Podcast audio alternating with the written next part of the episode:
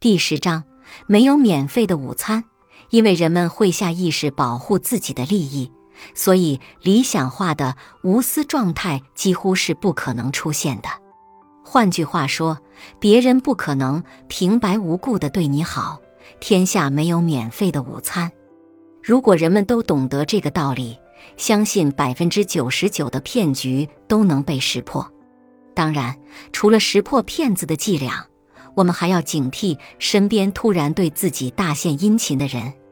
一般情况下，突然献殷勤的人有两种情况：第一种情况是异性对象有意要追求自己。这种情况多数发生于适龄的单身人士身上。另一种情况是对方有求于自己，但是无论出于什么目的，面对无事献殷勤的人，我们还是应该看清楚对方的动机，再进行下一步的动作。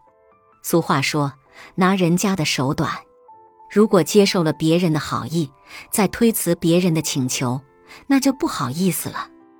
而这种情况下，无论多么不愿意接受好处的人，还是会尽可能的帮助对方完成任务。这种心理叫做补偿心理。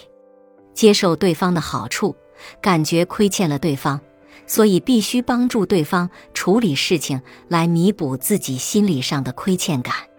从事采购工作的张兵就遇到过类似的情况。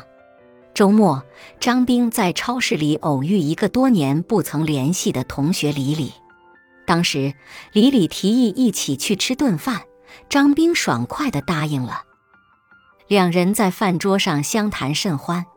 此后，李李隔三差五地就找张兵，还给他带些土特产。一个月之后，张兵发现原来李李是一个供应商的业务代表。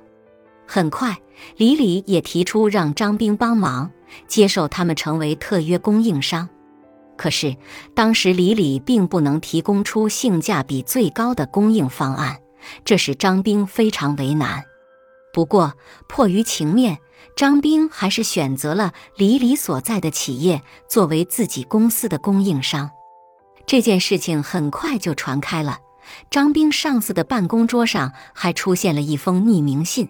信中说，张兵选择高价的供应商，是因为从中收取了巨额利益。虽然最后张兵没有因此丢掉工作，但是在上司面前，他的信用度却大打折扣。反过来看，李李，他请张兵吃饭和送些土特产、小礼物的钱，前后不超过两千元。可是他因为促成了这项合作。却领取了三万元业务提成费。这个例子告诉我们，千万不要去吃免费的午餐，因为免费的午餐往往需要付出比原价更高的代价。在接受别人好意的时候，不妨先看清楚对方的真实动机。本集播放完毕，感谢您的收听。喜欢别忘了订阅专辑，关注主播。